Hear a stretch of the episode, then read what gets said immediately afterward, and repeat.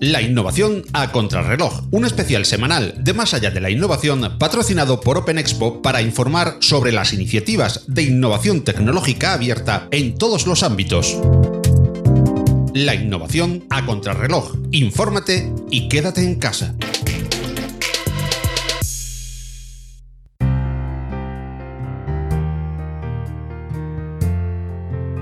Hola, ¿qué tal amigos y amigas de la innovación tecnológica abierta? En este tiempo de crisis, en este tiempo en el que todos nos afanamos por compartir un enemigo común, este coronavirus, este COVID-19, la innovación se acelera más que nunca. Si la innovación siempre ha estado en vanguardia para facilitarnos la vida, para facilitarnos un cambio a mejor en nuestra sociedad y en nuestras vidas, ahora no solamente se acelera, sino que está a contrarreloj. Por ello, nace este nuevo espacio, esta nueva sección en la que vamos a compartir, eh, como siempre, con nuestro compañero Philippe Lardy de Más allá de la innovación, un tiempo nuevo, un espacio nuevo aquí dentro de nuestro espacio común de Más allá de la innovación, donde la innovación en abierto seguirá siendo protagonista, desgraciadamente también bajo unas condiciones muy especiales. Estado de alarma prácticamente muchísimos países de Europa, una pandemia declarada por la Organización Mundial de la Salud y que la innovación, como siempre, pretende estar en punta de lanza para ofrecernos lo mejor para todos. Hola, ¿qué tal, Filip? Hola, muy bien, como siempre. Estamos en un tiempo especial y estamos en un tiempo en el que intentamos que la innovación vaya a contrarreloj, sin abordarla de una manera exhaustiva en nuestro primer episodio, aunque lo vamos a hacer después también con protagonistas. Vamos a dar ahora una visión entre Philippe Lardy, compañero habitual de Más allá de la innovación, y un servidor de las actividades que se están realizando desde esta innovación que nos atañe, desde esta innovación en abierto con respecto a esta crisis. Philippe, y lo primero donde debemos aterrizar es precisamente en uno de los aspectos que incidimos más en más allá de la innovación, en la colaboración, en el open source, en el Open Hardware hay muchísimas eh, iniciativas y algunas muy interesantes y muy cercanas eh, que podemos mencionar. Correcto, pues mira, empezando por allí, pues ha salido hace una semana, un poquito más de una semana, una iniciativa que eh, pone la colaboración al poder. ¿Esto qué significa? Pues se han reunido makers,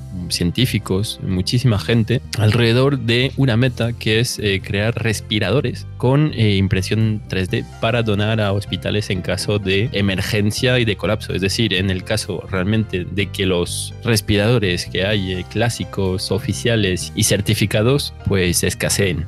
Entonces, en este caso, pues han, lanzado este proyecto y pues este proyecto ya cuenta con eh, más de miles de eh, voluntarios que trabajan en ello y ya están sacando los primeros prototipos para solventar este, esta problemática que potencialmente eh, pues nos vamos a, encontrar. Hay además que indicar que este tipo de respiradores quizás no sean los oficiales o los que están, ah, digamos, certificados como respiradores eh, comerciales eh, que hasta ahora había, pero que se hace ante una posibilidad de tener que utilizarlos con todas las garantías ante una situación de emergencia, ¿verdad? Totalmente. A ver, este, este grupo que se ha montado eh, se llama Coronavirus Makers, ¿vale? Que inicialmente pues empezó con esta, con esta meta y ante la gran afluencia de voluntarios han ido abriendo diferentes, diferentes focos y respondiendo a diferentes necesidades desde pues el tema principal que son los respiradores a pues temas eh, secundarios, pero tan importantes también, como son mascarillas, como son eh, gafas, como son eh, protectores, diferentes EPIs, ¿no? Que le llaman, para, para la sanidad que, que, que, lo va a necesitar pues en estos momentos muy críticos. Esos EPIs, esos equipos de protección individual, por sus siglas en, en castellano, son ah, también altamente demandados ahora mismo y en, este, en esta época de crisis y sobre todo esperando cuando salga este primer episodio de,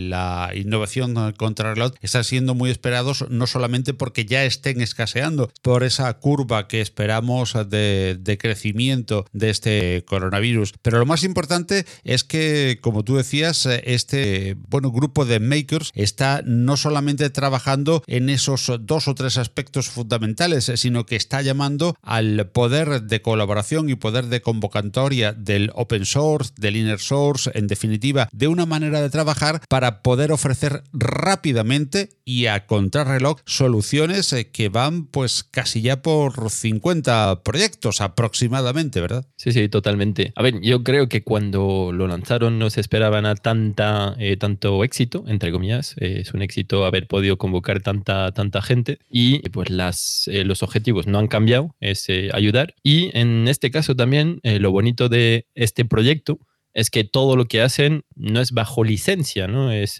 pues en abierto y es un proyecto totalmente sin ánimo de lucro que creemos eh, desde Más allá de la innovación y al mismo tiempo desde Open Expo que tenemos que darle visibilidad y tenemos que apoyar desde donde podemos, que es eh, comunicar. Comunicar y saber que todos nuestros oyentes, eh, los de nuestro podcast Más allá de la innovación y en esta sección especial de, de crisis innovación a contrarreloj van a encontrar un enlace a todas las noticias, por supuesto que aquí vamos a destacar y a esta iniciativa muy especial que desde aquí vamos a, compartir especialmente y también queremos recordar a todos que vamos a intentar dentro de pocos días tener a protagonistas de todas estas iniciativas que puedan contarnos en primera persona, que puedan significarnos muchísimo más su trabajo y que puedan animarnos a todos. Pero por supuesto, si eres maker, si eh, eres impresor 3D, si tienes la capacidad y la posibilidad de poder ayudar, ahí vas a tener un enlace en las notas del programa donde ayudar y donde colaborar con eh, esta iniciativa y con este grupo de coronavirus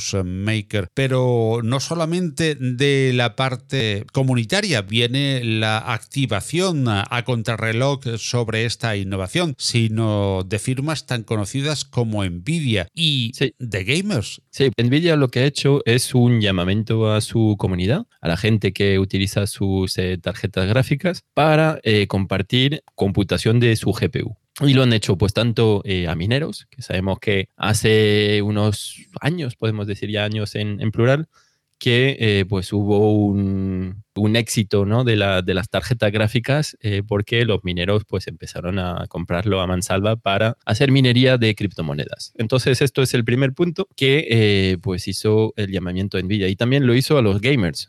pues mientras no jugamos, estamos utilizando pues, nuestra máquina para hacer otros usos o dejamos nuestra máquina eh, totalmente disponible, puede eh, servir la potencia que tiene nuestra máquina y en este caso nuestra eh, tarjeta para poder aportar potencia de computación de, de, GPU. Entonces es el llamamiento que ha hecho NVIDIA para una iniciativa que se llama Folding Home que pues está abierta para recibir donaciones de potencia de computación de GPU y luego pues se lo utiliza para distribuir en una red internacional de potencia de procesamiento para investigar el COVID-19 y también otras, otras enfermedades. Y hay una potenciación especial de, cómo el coronavirus interactúa con el receptor humano, ¿verdad? Totalmente. Eh, a ver, realmente donde comunican Folding Home, en este caso el proyecto que apoya NVIDIA, la idea es que el proyecto esté enfocado en poder comprender cómo el coronavirus interactúa con el receptor humano y pues es indispensable, ¿no? Para que entendamos cómo el virus entra en el ser humano. Y hay, bueno,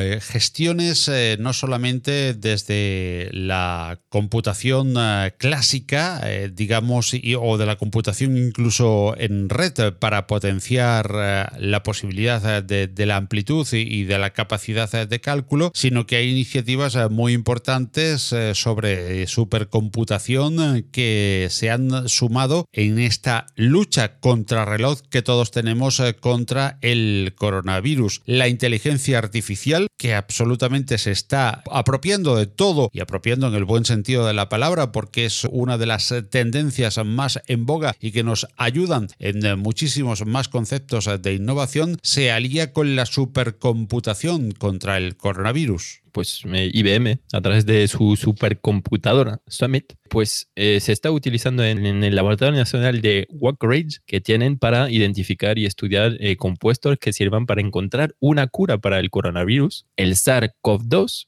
que es el responsable del COVID-19. Bueno, aquí ya yo creo que todos estamos ya acostumbrados a estas alturas a todas estas terminologías, tanto nos comentan de ellos. Así que iniciativas como estas, eh, en el pasado, pues IBM ya lo ha hecho, ya ha utilizado pues su supercomputadora para otros eh, usos, investigación pues contra otras enfermedades o contra el cáncer, y eso pues también es una iniciativa que podemos aplaudir. Y además hay que añadir que la inteligencia artificial está ayudando a los test llamados rápidos eh, del eh, coronavirus eh, que ya se han probado en China y en Italia. Correcto, pues mira, aquí es una noticia pues, que publicamos hace, hace unos días en la quinta edición de La innovación en tres minutos, que es el otro formato que tenemos también para informar cada, cada dos, tres semanas sobre las últimas y sobre las novedades que hay. Y en este caso, pues comentábamos y comentábamos cómo habían desarrollado pues, un sistema con inteligencia artificial que era capaz de pues, saber si un paciente tenía potencialmente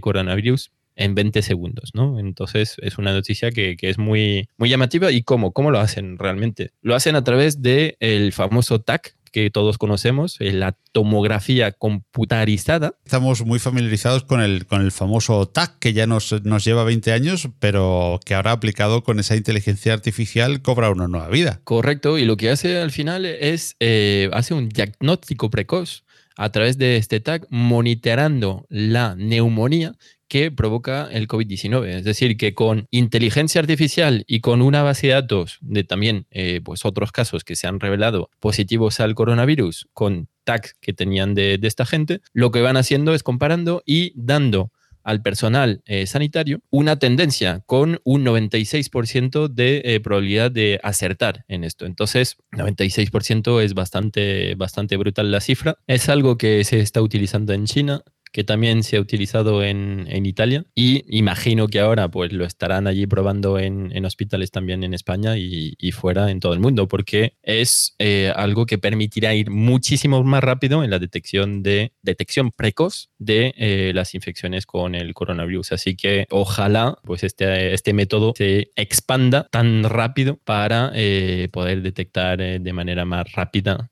pues esta, esta pandemia. Al final sumamos en esta innovación contrarreloj eh, en la que tenemos datos, datos y datos. Y afortunadamente estamos en la época del Big Data. Hay tecnología española precisamente basada en el Big Data, pues muy orientada a esta lucha contra el coronavirus, eh, contra el eh, COVID-19. Española y no, pero bueno, vamos a destacar también un poco la, la nacional y lo que aprovechamos, por supuesto, de la internacional y de la colaboración de un mundo prácticamente en guerra contra un virus en esta pandemia que es internacional. El Big Data importante también eh, por ese manejo de los datos en comparación eh, con epidemias y pandemias pasadas y por supuesto contrastando los actuales. Hablando de, innovación española, pues justo en el punto anterior, el sistema de, bueno, uno de los sistemas eh, de detección con inteligencia artificial de los afectados a través del TAC es española y de pues, de Valencia. Eh, entonces, ya que estabas mencionando proyectos e innovación nacional, eh, pues esto también es una de ellas. Volviendo al tema del Big Data, eh, también ha servido mucho y está sirviendo mucho para pues localizar los focos, ¿no? Eh, pues uno de los proyectos es a través de un GIS poder, eh, bueno, haber montado pues un mapa en tiempo real con el número de casos de coronavirus por país, por zonas, donde pues se puede ver el número de eh, personas infectadas, dónde está el brote, cómo evoluciona el brote. Y este, este GIS este mapa, que evoluciona en tiempo real, recopila pues información de diferentes espacios. Entonces, el Centro de Control de la Prevención y Enfermedades de la Unión Europea la OMS, la Organización Mundial de la Salud, que todos ya sabemos quién es, el Centro Europeo para la Prevención y Control de Enfermedades, el Centro Chino para el Control y la Prevención de Enfermedades y eh, pues otros más sitios que eh, se han sumado y que seguirán sumando, porque eh, realmente pues en cuanto se desarrolle más en, más sitios, pues más, más información local vamos a, a necesitar. También destacar que las aplicaciones son muy importantes en esta lucha contra la pandemia global del coronavirus, del COVID-19 COVID-19. Se desarrollan a, contrarreloj también, como este el, título de nuestro podcast, muchísimas aplicaciones que pueden ayudar a localizar, a geolocalizar incluso a enfermos y pueden ayudar también a, a controlar síntomas y hasta psicológicamente servir para tranquilidad de muchos de los que intentan acudir a saber qué es lo que está pasando, dónde y cuándo. Podemos hablar un poquito, haciendo un pequeño resumen de estas aplicaciones importantes eh, de diagnóstico y de seguimiento en tiempo real que se están eh, llevando a cabo, aunque sea de una forma global, Philip. Sí, esta vez no vamos a ser chauvinistas y la primera pues es una app, eh, una innovación en Argentina que se llama Cotrack, que seguramente les haya venido la idea de, Tinder, ¿no? Porque es machear eh, pues eh, datos, datos de geolocalización para alertar pues a personas que potencialmente hayan estado en contacto con otras personas que se han detectado que pues estaban contagiadas. Entonces, esto es una de las primeras apps que podemos, que podemos comentar. Es una app 100% colaborativa y de código abierto. Y también, pues en esta app de Cotrack lo que han hecho es eh, añadir como eh, pues tenemos ahora, pues en tanto en la app pues que se promueve desde el gobierno eh, y a través de las apps de las diferentes comunidades que hay en, en, España, tener un sistema de sintomatología y autoevaluación, es decir, para eh, poder ofrecer eh, una información al, ciudadano y al todo el mundo que, que, lo necesite, porque realmente muchas veces lo que necesitamos y requerimos es saber, pues tenemos algunos síntomas, puede ser cualquier cosa y entonces tenemos que normalmente informarnos. Eh, lo suyo, pues tiene normalmente cada comunidad en España pues una, un teléfono, pero pues con la avalancha eh, de, casos lo que ha pasado es que estos teléfonos pues están colapsados todo el tiempo. Entonces se ha utilizado pues la tecnología para crear diferentes eh, aplicaciones. Y además esas apps muchas veces pues nos pueden servir para, para tranquilizar y pueden aportar datos, algunas veces esos datos que no queremos que se sirvan de ellos para otro tipo de cuestiones eh, comerciales pueden servir en eh, muchísimos casos y ojalá que sí y aquí lo potenciamos en este en, esta situación para pues eh, controlar esta pandemia y para tener datos de enfermos y de perfiles en los cuales pues ojalá también la mayoría no sean infectados por el COVID-19 o por lo menos sean de la parte leve del espectro. Pero mucho más allá de las aplicaciones, que es algo que tenemos muy a mano y que manejamos, estamos viendo cada vez también mucho más en todas nuestras ciudades, que cada vez son más inteligentes, los dispositivos llamados IoT o de Internet de las Cosas, que nos pueden suministrar una cantidad de datos ingente que manejar en esa Big Data que comentábamos antes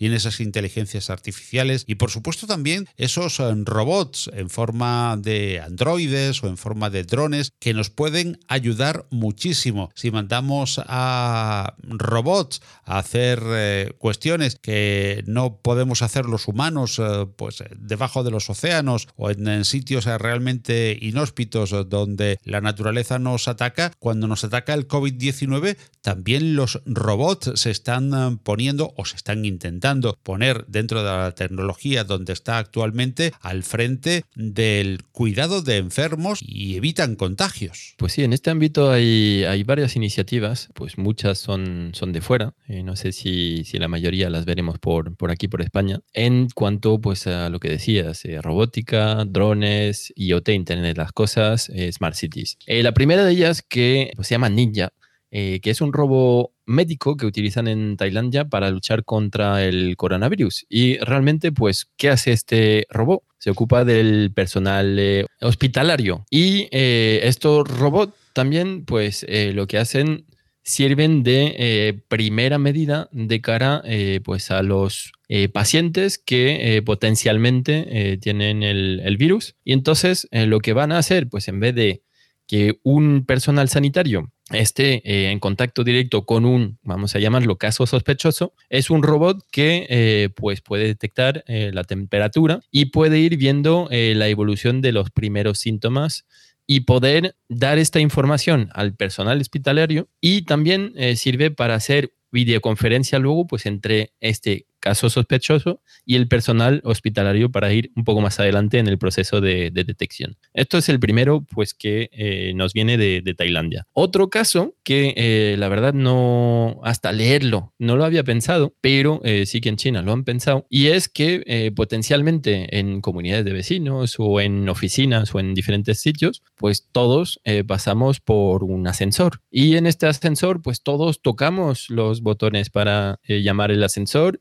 y eh, pues ir a la planta que, queremos. Entonces, en este caso, es una iniciativa de Huawei que lanza eh, pues una app que permite comunicar con el ascensor y poder hacer la llamada del mismo y también eh, decirle en qué información eh, bueno, en qué planta vamos, perdón, no qué información. Y lo que hace pues es vincular el ascensor a través de sistemas inteligentes, de Internet de las cosas, a veces eh, pues con sistema también Bluetooth, depende un poco de, la conexión y eh, permite hacer esta, esta tarea. Otra iniciativa bueno, también estaba pensando eh, en, este, en este punto de los ascensores, hubieran también podido pensar en vez del smartphone, que también tenemos que tocar el smartphone, pues en vez de tener que tocarlo, pues plantearle la voz, ¿no? Que, que la voz también es, es uno de los temas que hemos visto en las tendencias hace muy poco, que, que está eh, pues cada vez más creciendo y entonces pues eh, hubiera podido ser una posibilidad pues utilizar en vez eh, pues del, smartphone eh, con pues su pantalla táctil poder utilizar la voz para llamar al ascensor. Seguramente esto al día de mañana se convertirá en, un estándar. Luego otra de las iniciativas que nos viene, está bien, nos viene desde más lejos, que también han hecho muchísimas cosas los chinos a nivel de innovación ante el COVID-19. Y la primera de ellas es un casco termómetro. ¿Qué es eso? Pues es un casco que es capaz, que tiene delante en la visera una pantalla y eh, va escaneando pues las personas que tiene alrededor, pues en un radio de 5 metros, captando la temperatura en tiempo real de, toda esta gente. Entonces esto pues eh, reduce el personal sanitario necesario para eh, pues una masa importante de gente y permite tratar los primeros síntomas, que en este caso sería una fiebre, para ver si potencialmente pues una persona puede estar, puede estar contaminada eh, ahí, ahí estás y, unas cuantas más, ¿no? ¿Qué, te han parecido estas tres? Luego seguimos con unas cuantas más, pero ¿cómo las ves, Paco? Yo creo que interesantísimas todas, eh, de donde vamos aprendiendo, donde estuvo el, foco de, la epidemia, es eh, donde nos llegan las más importantes de este tipo de... Quizás también porque tenían un desarrollo ya en Internet de las Cosas y en ciudades conectadas muy importantes sobre ese, mm, sobre ese aspecto, quizás nos llevaban una cierta ventaja pero por supuesto han innovado a contrarreloj sobre este COVID-19, sobre la prevención, más que nada como todavía no tenemos la vacuna, con la mejor manera en la que podemos eh, aprovechar las armas eh, que nos da la tecnología, que es en la prevención y en eh, intentar pues disminuir esas curvas de contagio a las que desgraciadamente tantos nos hemos familiarizado todos en los últimos días. Pero decías, Feliz, que todavía teníamos un, par de cositas más que contar. Son muchísimas cosas, por supuesto.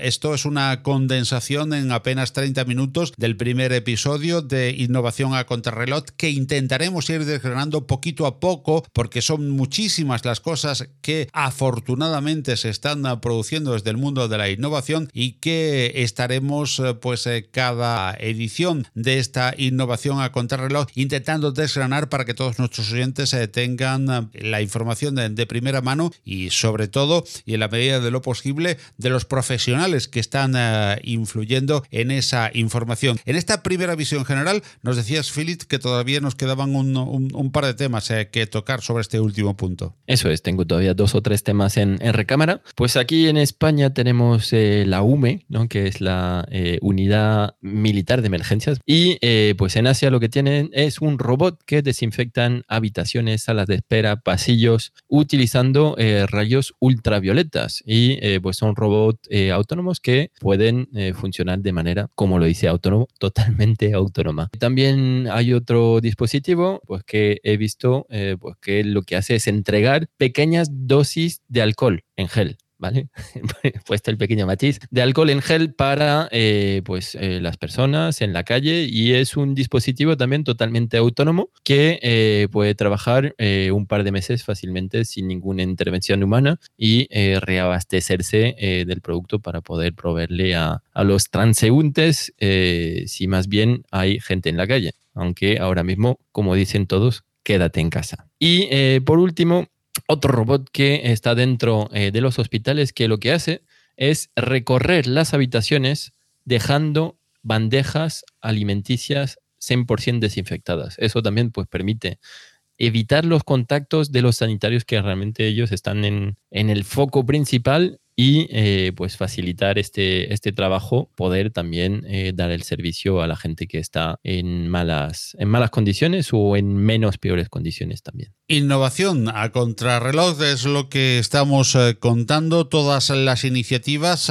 de innovación que desde más allá de la innovación, valga la redundancia de la palabra, hemos venido contando durante estas semanas atrás, durante este año prácticamente que lleva nuestro programa en eh, la red. Eh, hemos venido contando de manera más sosegada, pues ahora vamos un poquito todos a contrarreloj a intentar subsanar primero la pandemia de salud, que es la más importante evidentemente, sin esa no hay nada, y segundo la pandemia económica que se nos viene encima también detrás de esta crisis que puede provocar, ojalá que la mínima posible este coronavirus, este COVID-19, pero mm, se echa en falta quizás a uno de los grandes innovadores que siempre están presentes en cualquier momento cuando se habla de innovación, al señor Elon Musk y a bueno, todas sus empresas asociadas. ¿Hay algo especial que se nos proponga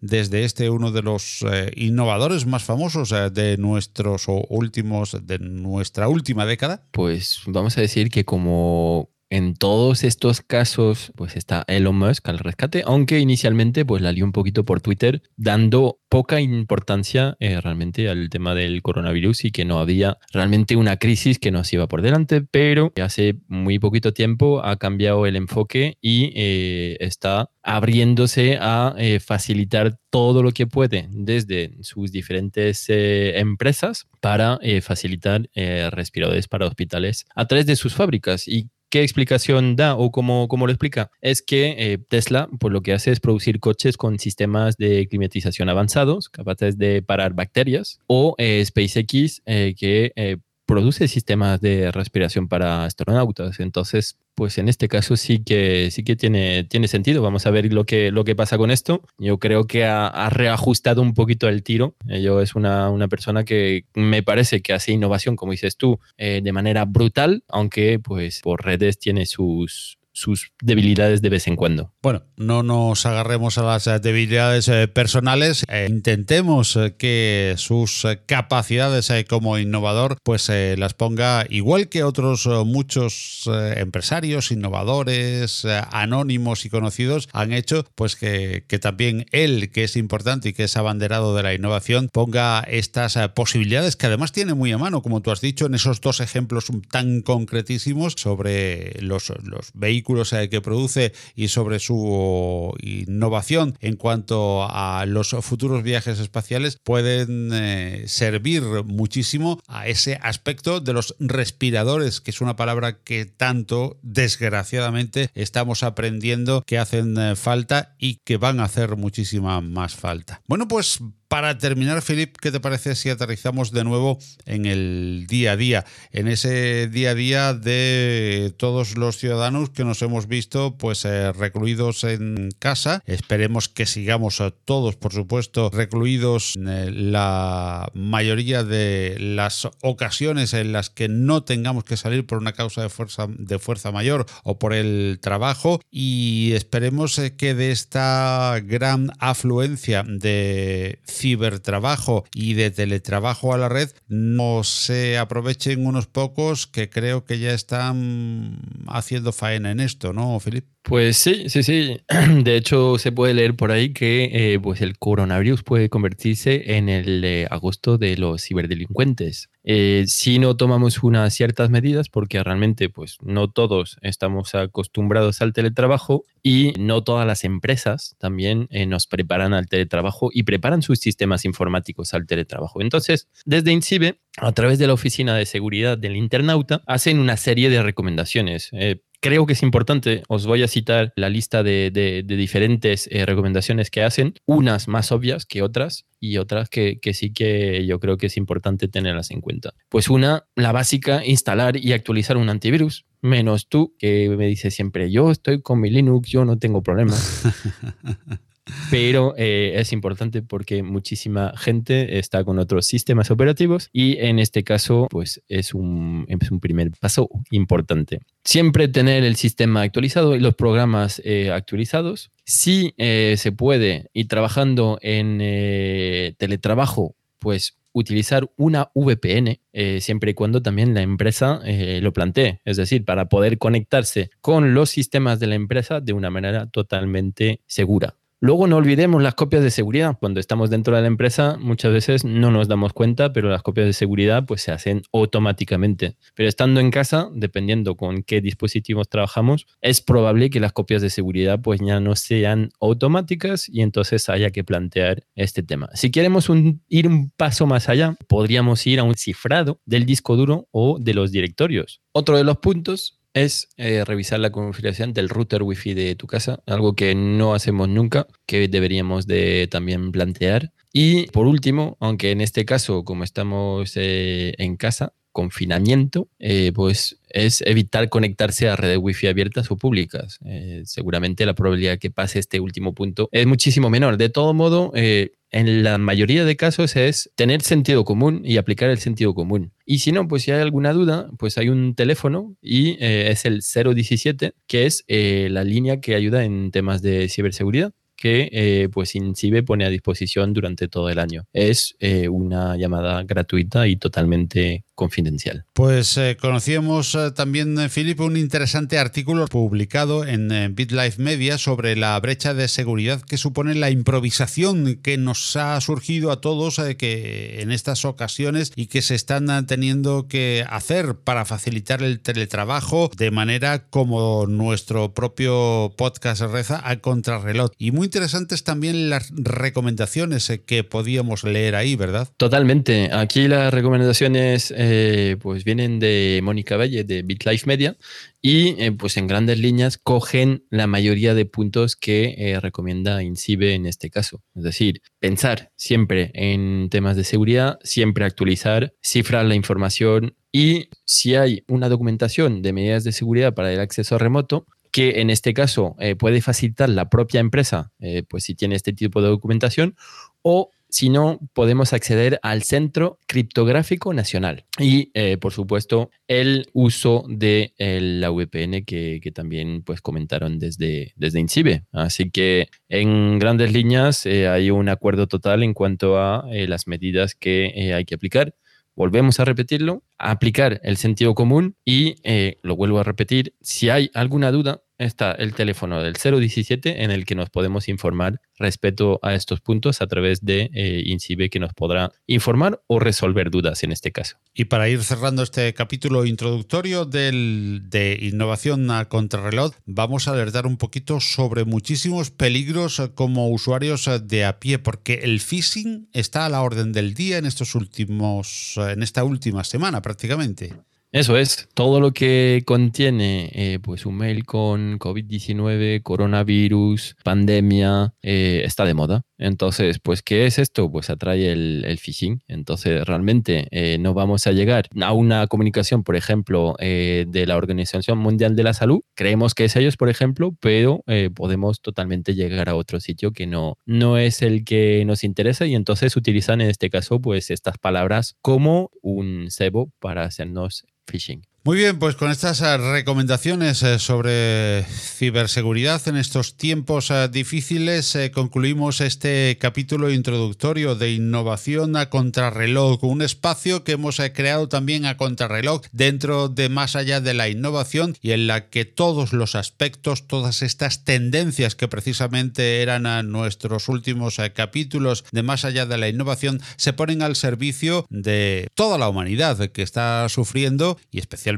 aquí en España, en Italia, en Europa, el azote de este COVID-19, de este coronavirus. Lo haremos eh, los dos compañeros habituales, eh, un servidor y Philippe Lardy, y por supuesto traeremos a, que nos comenten todo lo que se está haciendo a contrarreloj con estas eh, prácticas de innovación que van a servir para que tengamos una mejor una vacuna posiblemente y esperemos pronto también para el COVID-19, una mejor curva como esperan todos doblegar esa curva de contagios para no saturar los sistemas hospitalarios de los diferentes países y por supuesto y sobre todo también para tener un mejor mundo post-COVID-19, post-coronavirus. La innovación trabaja contra reloj y aquí estamos eh, para intentar contárselos en estos tiempos de confinamiento en los que la información también es importante y hacerles eh, compañía, ¿verdad? Feliz eh, contándoles eh, desde la innovación qué se hace en tiempos difíciles. Eso es. Bueno, podríamos contar muchísimas cosas más que entre Paco y yo pues siempre estamos allí hablando y nada, lo más importante es que todo estemos, estéis bien y pues eh, aguantemos que esto eh, ya vendrán tiempos mejores muy pronto y esperamos que con estas píldoras de eh, la innovación a contrarreloj podamos aportar, divulgar innovación tanto lejana como más cercana y poder también desde nuestra parte aportar nuestro granito de, arena pues a solventar lo que nos ha venido encima. Y no olviden nuestros oyentes que si conocen eh, cualquier iniciativa de innovación eh, que podamos eh, contar y a la que podamos darle eco desde más allá de la innovación y en concreto desde este nuevo espacio creado, innovación a contrarreloj, no lo duden, vamos a, estar ahí potenciando, ayudando y sobre todo dando voz a, través de la red, que es ahora nuestro medio principal de comunicación en todo el mundo aquellas iniciativas interesantes que necesiten de ayuda, que necesiten de publicitarse y de darse a conocer. Gracias, eh, Feliz, por compartir eh, tu tiempo con nosotros y en muy poquito tiempo nos volvemos a ver, probablemente ya con algún invitado más que nos cuente cómo está viviendo esa innovación contra reloj. Eso es, estamos trabajando en ello y esperamos que eh, en una semana podamos eh, venir con uno o varios invitados que dentro de los proyectos que hayamos podido presentar de manera más general hoy pueda presentar en, detalle lo que están haciendo y eh, ojalá también podamos hacer o responder directamente a, preguntas que podáis tener en este momento.